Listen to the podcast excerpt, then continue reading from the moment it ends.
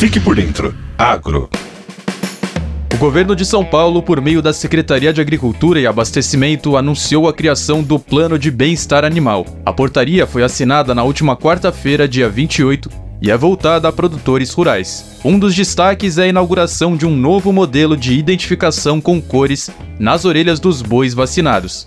Com ele, os produtores poderão substituir a marcação com ferro usada para identificar animais. Vale lembrar que não será obrigatório ao produtor aderir a esse novo sistema. Ele será uma opção mais segura para o veterinário que realiza a marcação e mais confortável ao animal vacinado.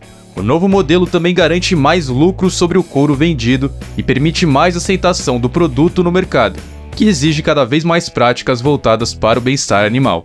Em evento na Secretaria de Agricultura e Abastecimento, o secretário Guilherme Piai ressaltou a importância da iniciativa. Primeiro estado do Brasil prezando pelo bem-estar animal. Quanto mais o produtor investe nisso, mais retorno ele tem.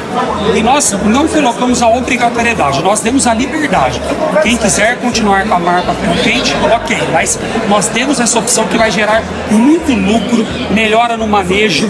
Hoje a gente precisa pensar nisso, o mercado internacional está cada vez mais restritivo a defesa agropecuária também dará mais subsídios ao atendimento de acidentes e ao combate aos maus tratos de animais. O trabalho será feito em conjunto com outras instituições, como a Polícia Militar Rodoviária e Ambiental e o Ministério Público.